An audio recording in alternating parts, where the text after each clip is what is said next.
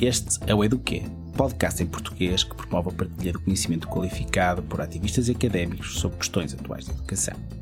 Eu sou Rui da Silva, pesquisador e presidente da direção do Centro de Estudos Africanos da Universidade do Porto, Portugal. E eu sou Andressa Pelanda, coordenadora geral da Campanha Nacional pelo Direito à Educação do Brasil. Hoje falamos sobre educação para o desenvolvimento ou educação para a cidadania global. Vamos conhecer diferentes experiências da Europa e da América do Sul e como essa temática passou da educação não formal para a educação formal em Portugal. É? Nós vivemos num mundo, uh, num contexto globalizado e percebe-se que a educação e a cidadania, como ela era vista até agora, já não serve aquilo que é necessário neste momento. E por isso é, é necessário formar cidadãos e cidadãs com outro tipo de mentalidade, com outro tipo de competências, de conhecimentos, de valores e de atitudes. E por isso, se nós sabemos que este contexto é complexo em si, claro que uma educação que tente fazer face a este, a este, a este contexto eh, não pode ser menos do que também complexo, não é? Por isso o conceito da própria educação para o desenvolvimento e cidadania global é conceito e é polémico. Conosco temos lá Salete Coelho, que é educadora, investigadora e consultora em projetos na área da educação para o desenvolvimento e para a cidadania global no GIN, Rede Europeia de Educação Global, Instituto Politécnico de Castelo e no Centro de Estudos Africanos da Universidade do Porto. Está envolvida na iniciativa Cidadania Global para o Desenvolvimento Sustentável da Secretaria-Geral Ibero-Americana. É membro do Conselho Consultivo da ANGEL, Academic Network on Global Education and Learning, e da comunidade Sinergias ED, participando ainda no Conselho Editorial da revista Sinergias, Diálogos Educativos para a Transformação Social. La Salete Coelho, seja muito bem-vinda ao Eduque. Obrigada. É, Para começar nossa conversa, queria saber sobre a questão conceitual, né, sobre educação para o desenvolvimento. Pode explicar um pouquinho para a gente o que é esse conceito? A gente sabe que não é muito consensual e que tem várias expressões, significados. Pode falar um pouquinho sobre isso? Sim, claro.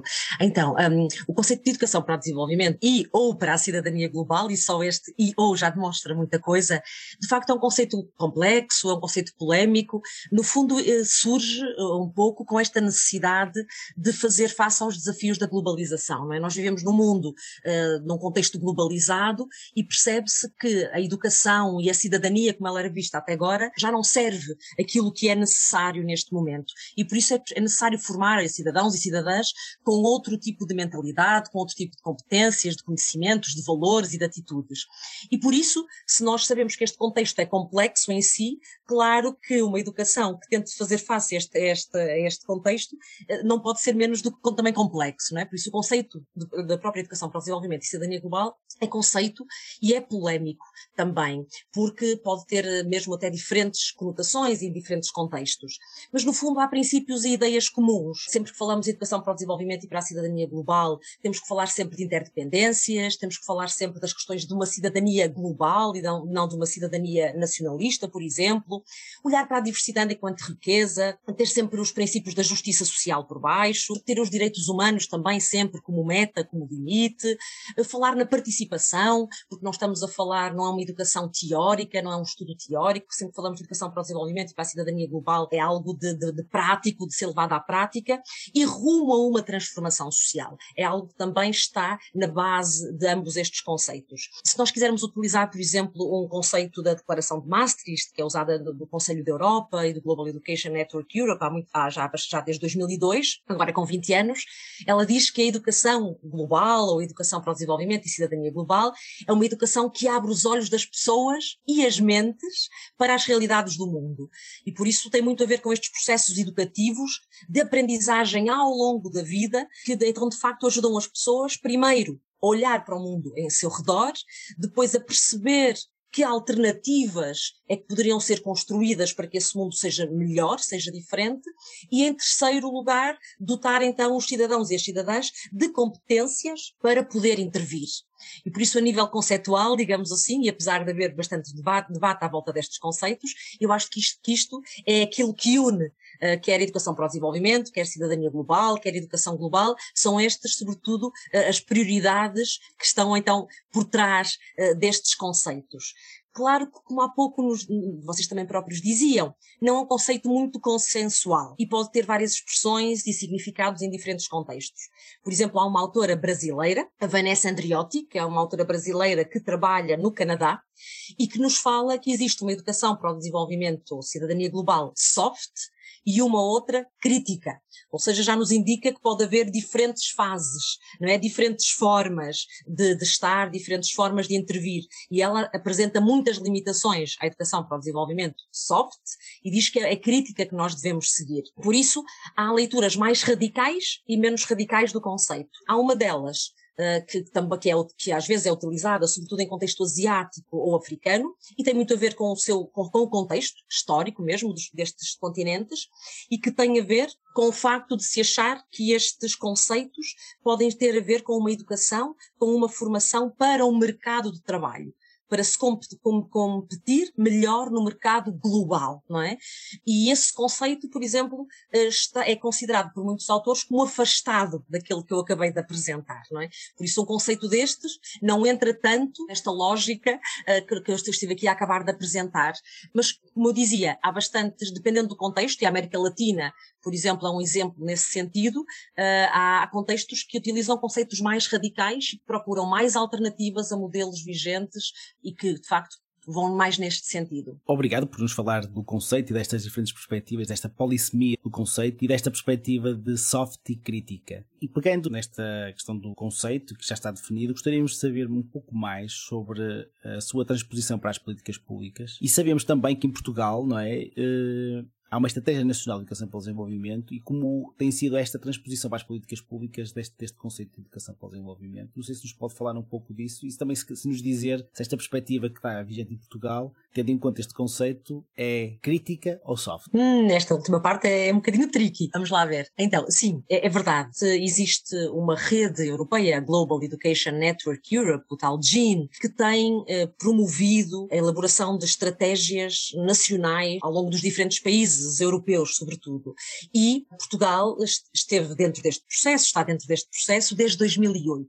Por isso, em 2008 houve um intercâmbio de Portugal com a Áustria, promovido por este GIN e por atores nacionais em ED, em Portugal, um intercâmbio para que nós pudéssemos aprender um pouco como é que a Áustria tinha feito o seu processo, de forma a nós próprios também, aqui em Portugal, elaborarmos o nosso processo, a nossa, a nossa agenda nacional nesta área. Por isso, entre 2008 e 2010, houve este processo participativo, colaborativo, de elaboração da estratégia, eh, sobretudo liderada por quatro atores principais nesta área em Portugal, que é o Camões, o Instituto Português da Cooperação e da Língua, que é a Direção-Geral de Educação, representando o Ministério da Educação, a Plataforma Portuguesa das ONGD, representando as Organizações Não Governamentais para o Desenvolvimento, e o SIDA, que é a mais antiga ONGD portuguesa a trabalhar esta área de educação para o desenvolvimento em Portugal. Por isso, este, este grupo é chamado a Comissão comissão de acompanhamento que liderou então o processo de elaboração desta, desta estratégia e que agora supervisiona este modelo também de implementação. Este núcleo, este núcleo central é acompanhado por mais entidades, neste momento são ao todo 16 que nós chamamos de entidades subscritoras do plano de ação da ENED, da Estratégia Nacional de Educação para o Desenvolvimento, que são entidades de diversas naturezas, por isso desde entidades públicas a entidades privadas e da sociedade civil, quer na, atuar atuar na área do, do desenvolvimento, quer atuar na, na área das alterações climáticas, da juventude, dos direitos humanos, da igualdade entre homens e mulheres, da, das migrações, por exemplo. Por isso temos, temos uma, uma abordagem muito holística a este conceito de educação para o desenvolvimento um, e por isso Neste momento, esta estratégia é implementada desde 2010. Entre 2010 e 2015 tivemos uma primeira fase e agora entre 2018 e 2022 estamos na segunda fase. E por isso esta estratégia, implementada por estas 16 entidades subscritoras, tem provado, sobretudo, e tem sido um exemplo prático do envolvimento dos atores nesta área em Portugal. Os atores principais têm sido as ONGD, mas também esta diversidade de entidades públicas que nós acabamos de, de referir. Por outro lado, também gostaria de salientar o papel das escolas superiores de educação. Claro que estamos aqui a entrar um bocadinho na educação formal, mas também são atores que têm sido muito importantes uh, na, implementação desta prática em Portugal. Uh, relativamente à segunda pergunta que me colocou, esta questão se é mais critical, se é mais soft, a verdade é que na sua própria definição do conceito, a estratégia tem uma abordagem bastante crítica, porque fala num processo de aprendizagem ao longo da vida, comprometido com a formação integral das pessoas, o desenvolvimento de um pensamento crítico, eticamente informado para esta transformação social. Ou seja, a nível de intenções, ela está claramente lá. Agora, a nível das práticas, eu acho que este é um, é um caminho, quer individual, quer institucional, que tem que se estar atento. A própria Vanessa Andriotti criou uma série de ferramentas, tipo checklist, que nos ajudam a tentar perceber se de facto aquilo que nós estamos a fazer é mais soft ou se aquilo que nós estamos a fazer é mais crítico. E por isso eu acho que, ajudados por estas ferramentas e por outras, eu acho que há uma preocupação individual, quem trabalha nesta área, e institucional, para seguir um caminho cada vez mais crítico. Se estamos lá todos, ou, e todas, Acho que ainda não. Acho que é um processo e acho que estamos nesse processo. Mas só termos esta consciência e estarmos neste caminho, acho que já é algo muito interessante. É, não, é que a gente tinha uma pergunta sobre a questão da contestação mais recente a essa disciplina que aconteceu em Portugal. E aí eu queria entender se é, isso que você coloca em termos de que a prática está ainda avançando, né, em processo, tem a ver também com essa contestação ou não? Se você pode comentar um pouquinho sobre isso aí essa área de educação para o desenvolvimento e para a cidadania global, eu há pouco referia, foi uma área que começou um bocadinho pelos âmbitos da educação não formal, porque é uma política pública uh, que é, sobretudo, até liderada pelo Camões, como eu dizia há pouco, não é? o, Ministério, o Ministério dos Negócios Estrangeiros, esta área mais do desenvolvimento.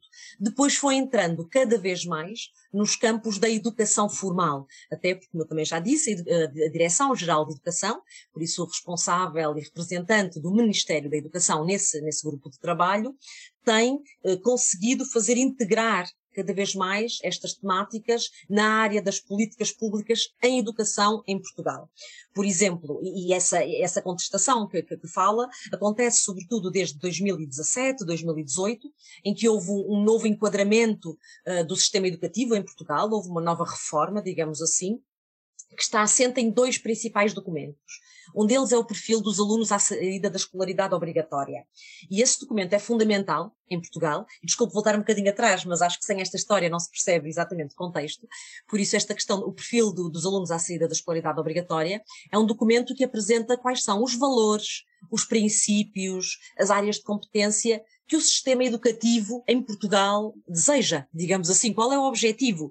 E eu acho que é muito importante este, este tipo de documentos, porque eu não sei no, no, Brasil, mas em Portugal há muito esta discussão se o sistema educativo é neutro, se não é neutro, se deveria ser neutro, se não deveria, e, e eu não acredito em sistemas educativos neutros. Eu acho que todos os sistemas educativos são ideológicos, mesmo aqueles que dizem que são neutros. Só isso já é uma posição ideológica.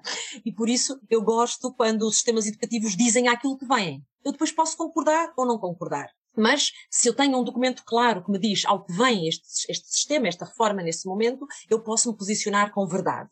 E eu creio que o perfil dos alunos à saída da escolaridade obrigatória é um documento que diz exatamente qual é o caminho que se deseja a educação em Portugal. E há aqui um pendor claramente humanista.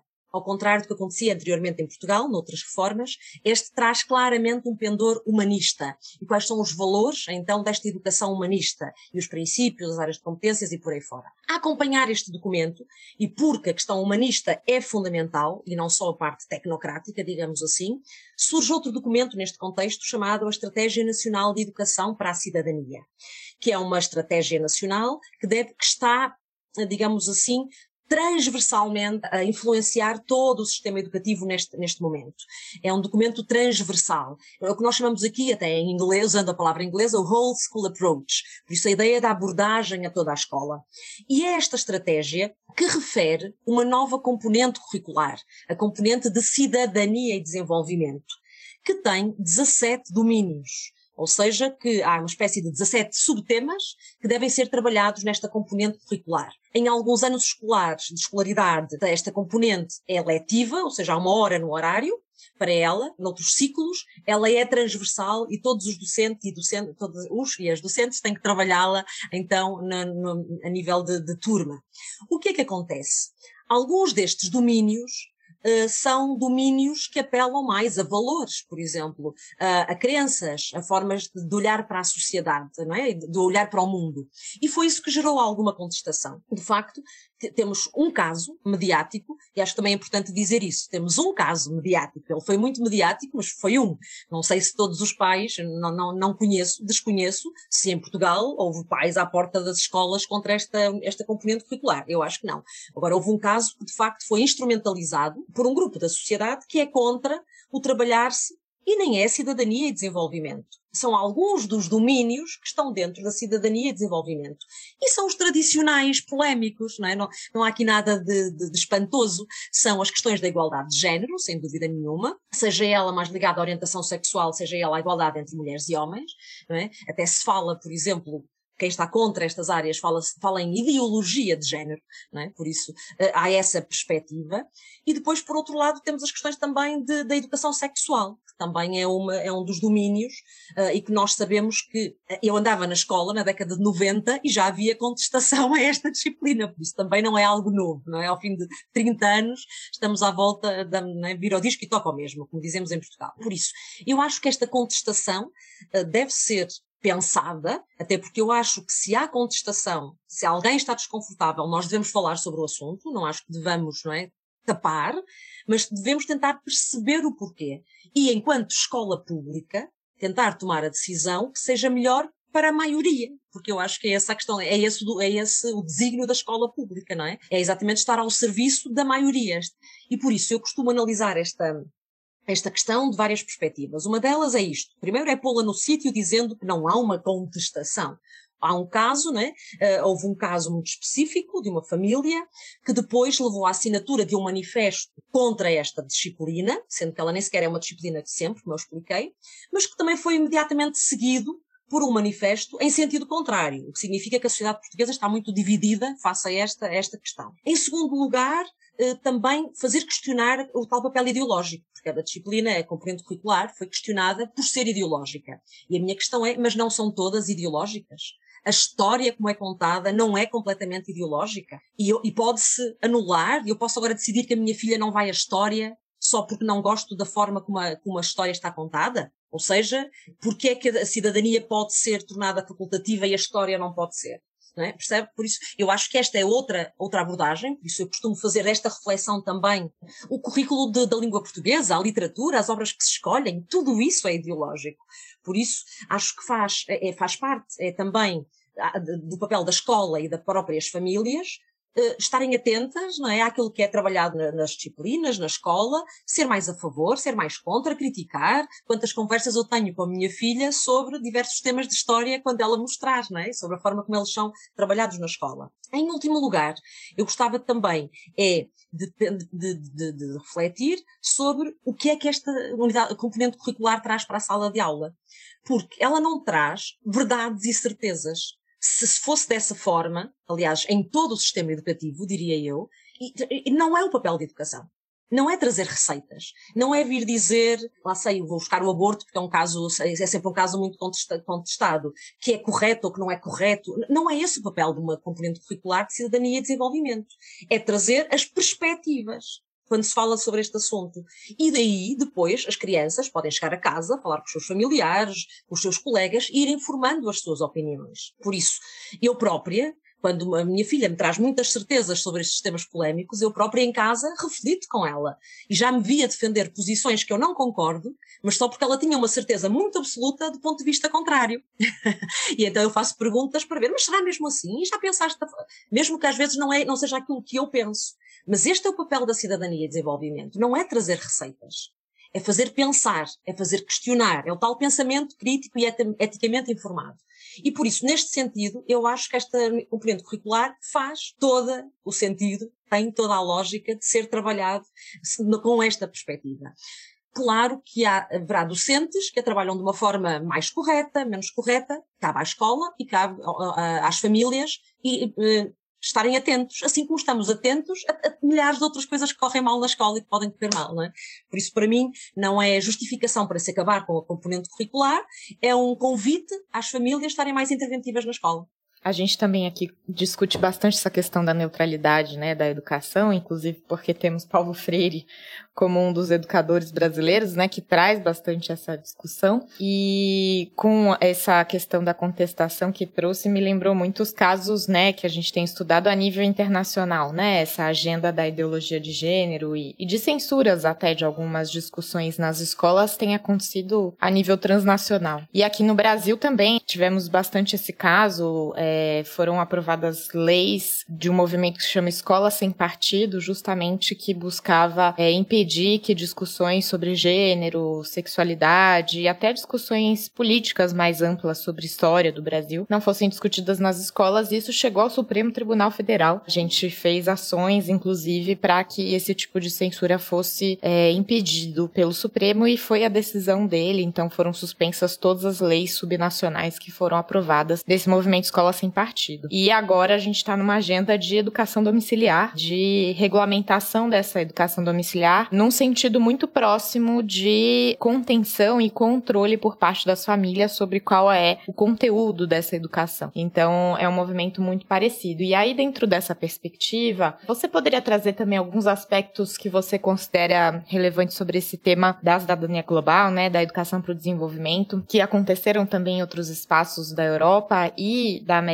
Latina, da América do Sul? Ok, assim, casos mais práticos não estou assim preparada para apresentar, mas a nível de, de, de, de perspectivas e de, de, apontamento de políticas e de direções, eu acho que sim, acho que posso aqui partilhar algumas coisas. Então, por um lado, e, e claro, e como vocês costumam dizer, a minha visão é, é muito parcial, não é? O meu lugar de fala é muito, é isso, é, é, muito reduzido, é o meu. Mas um, a nível europeu, por exemplo, eu acho que um, neste momento nós vivemos um momento difícil, não é? Como todos nós nós sabemos, em que temos, por um lado, uh, aqui uh, extremismos, sobretudo para o lado né, da, da, da extrema-direita, que têm colocado muito em causa as temáticas da educação para o desenvolvimento e para a cidadania global. Uh, só o próprio conceito de cidadania global é posto em causa, não é? porque estamos cada vez numa cidadania a retroceder para ideias cada vez mais nacionalistas. Não é? Eu sou da, da altura em que me lembro de cair o muro de Berlim, não imaginava eu que na minha vida veria outra vez muros surgir surgirem pela Europa fora não imaginava que eu sou da geração da União Europeia, lembro-me de ir ao Parlamento Europeu enquanto jovem, enquanto no secundário, não imaginava eu que iria ver países a saírem da União Europeia. Por isso,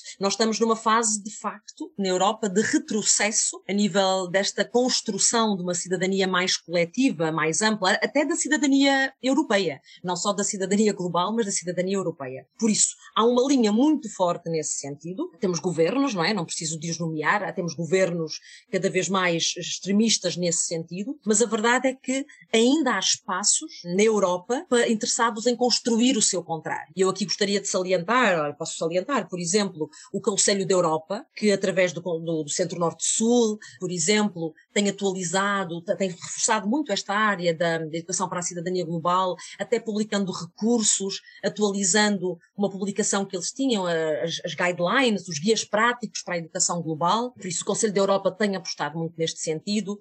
A própria Comissão Europeia, com todas as suas fragilidades e defeitos, eh, mantém uma linha de financiamento e uma linha de programa chamada DEAR, Development Education Awareness Raising, que financia projetos europeus e promovendo também a relação com parceiros do Sul do mundo, o Sul geográfico neste caso, nesta linha também de educação para o desenvolvimento, para a cidadania global, para construir um bocadinho este sentimento de pertença. Temos este Global Education Network Europe, que é uma rede interministerial, isso é uma rede que congrega ministérios, geralmente ou dos negócios estrangeiros ou de educação, que são aqueles que geralmente trabalham estas áreas, para coordenarem políticas nestas áreas a nível europeu, para aprenderem em conjunto, tipo, como, como, como eu dizia, que nós, não é? Nós aprendemos da Áustria e agora podemos passar o nosso exemplo também a outros países.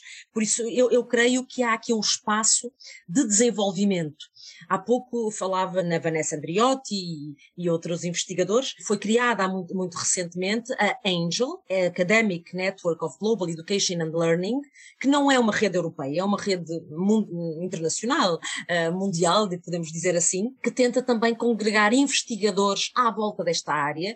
Foi criada há 4, 5 anos, creio que é de 2017. Por isso, eu acho que há caminhos que também contrariam, digamos assim, este caminho extremado e que tentam construir do outro lado.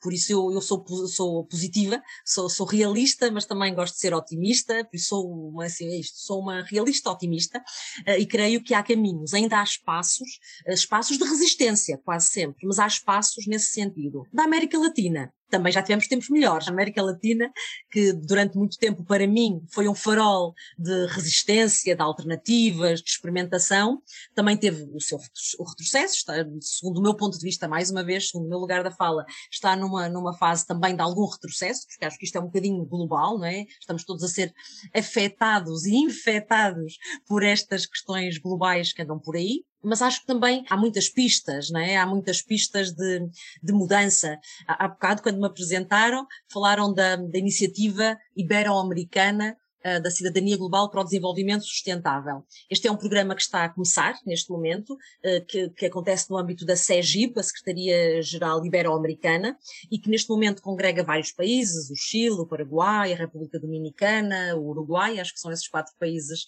da América Latina, mais Portugal, Espanha e Andorra, por isso hispano e, e luso-falantes, né, falantes, e que eh, em conjunto entre estes três países europeus e estes quatro países da América Latina, eh, se está a tentar criar um projeto para dinamizar agendas nacionais um bocadinho nesta área, quer na educação formal, quer na educação formal. Por isso eu acho que há bons sinais a acontecerem. A própria Angel, a tal rede académica de, de, de académicos, eh, está a ter um interesse muito grande. O, o ano passado, em julho, tivemos uma mesa redonda só com, com investigadores brasileiros. Tivemos, por exemplo, a Silvia Moraes, da Universidade Federal do Ceará, o Tiago Galvão, da Universidade de Brasília, a Fernanda Rates, a Tânia Ramalho, que é brasileira, mas que vive nos Estados Unidos, é da Universidade Estatal de Nova Iorque, em Oswego, e que nos reunimos exatamente num evento para discutir o que é que é isto, aquela pergunta que vocês me fizeram, o que é que é isto de educação para o desenvolvimento e cidadania global no Brasil? Faz sentido a nível de conceito? Mas e a nível de práticas? Faz sentido? Como é que se chama?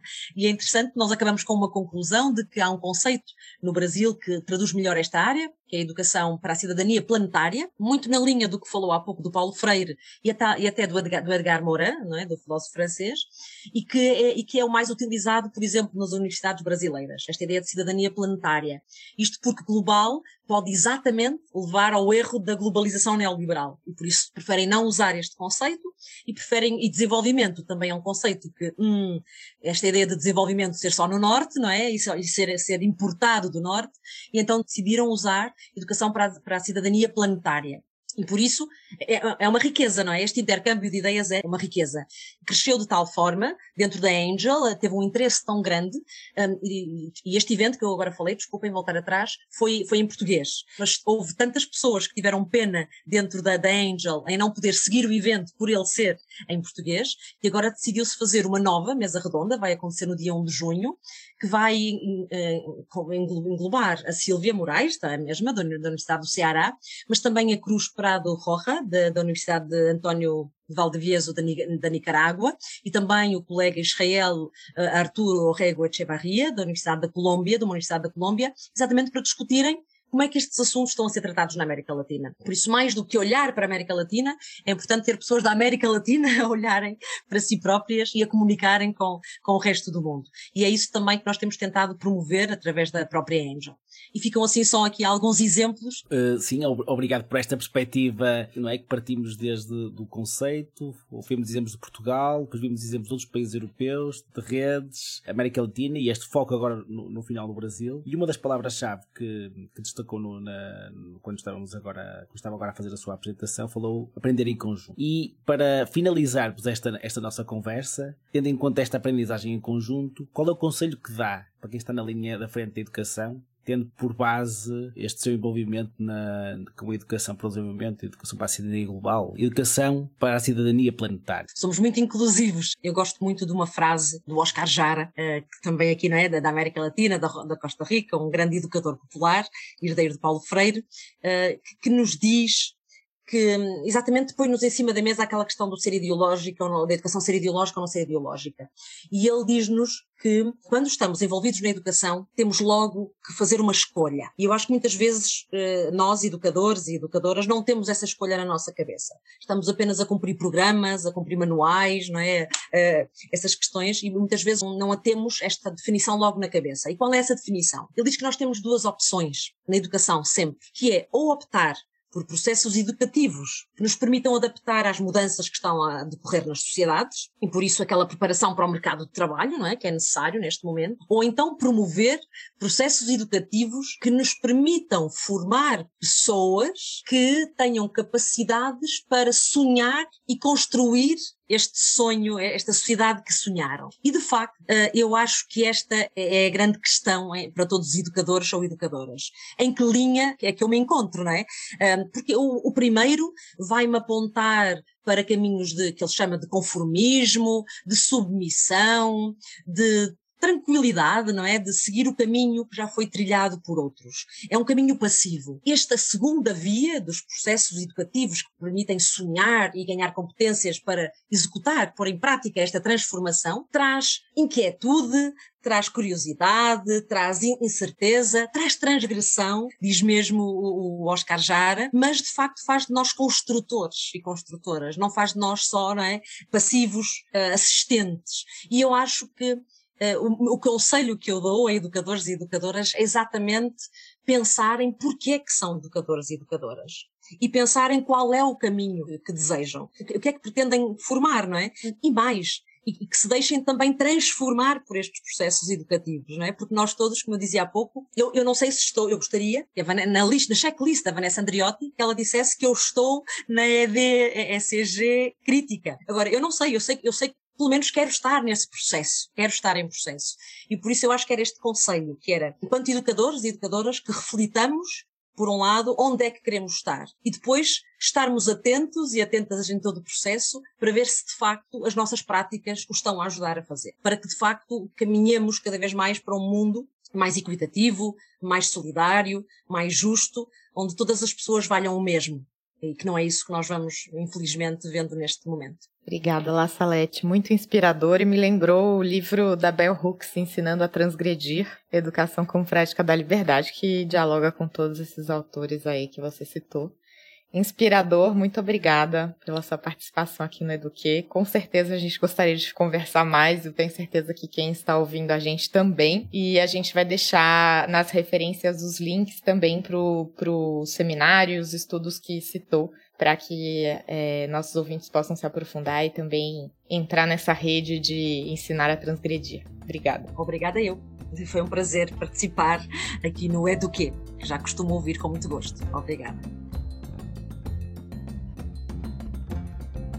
Você pode acessar ao trabalho que falamos hoje na revista Sinergias Diálogos Educativos para a Transformação Social em www.sinergiased.org. A transcrição deste episódio está disponível no site da campanha e traduzida para inglês no site freshedpodcast.com. As opiniões expressas pelo programa correspondem apenas às dos apresentadores e entrevistados e não necessariamente representam as posições institucionais de Fresh Ed Campanha Nacional pelo Direito à Educação. Se você gostou do Eduquê, por favor, faça a sua avaliação. Marque as 5 estrelinhas para o Eduquê na sua plataforma de podcast favorita. Podem também entrar em contato conosco através do nosso Twitter, EduquePodcast, para partilhar suas opiniões sobre os episódios, perguntas e temas de seu interesse. O Eduque tem produção executiva de Renan Simão e Will Bram, Mariana Caselato, José Leite Neto, Rui da Silva e Suzane Verse são produtores. A música original do Eduque é de Joseph Minadeu, do Pattern Based Music. O Eduque é financiado pela Open Society Foundations, pela NORAC, que é a Rede de Políticas Internacionais e Cooperação, Educação e Treinamento, pelo Instituto de Educação da University College of London e por ouvintes como você. Faça sua colaboração em freshedpodcast.com/donate ou em direitoaeducação.colabore.org. Obrigada pela sua atenção. Aqui quem fala é Andressa Pelanda, coordenadora geral da Campanha Nacional pelo Direito à Educação do Brasil. E Rui da Silva, pesquisador e presidente da direção do Centro de Estudos Africanos da Universidade do Porto, Portugal. Estaremos de volta no mês que vem. Até lá.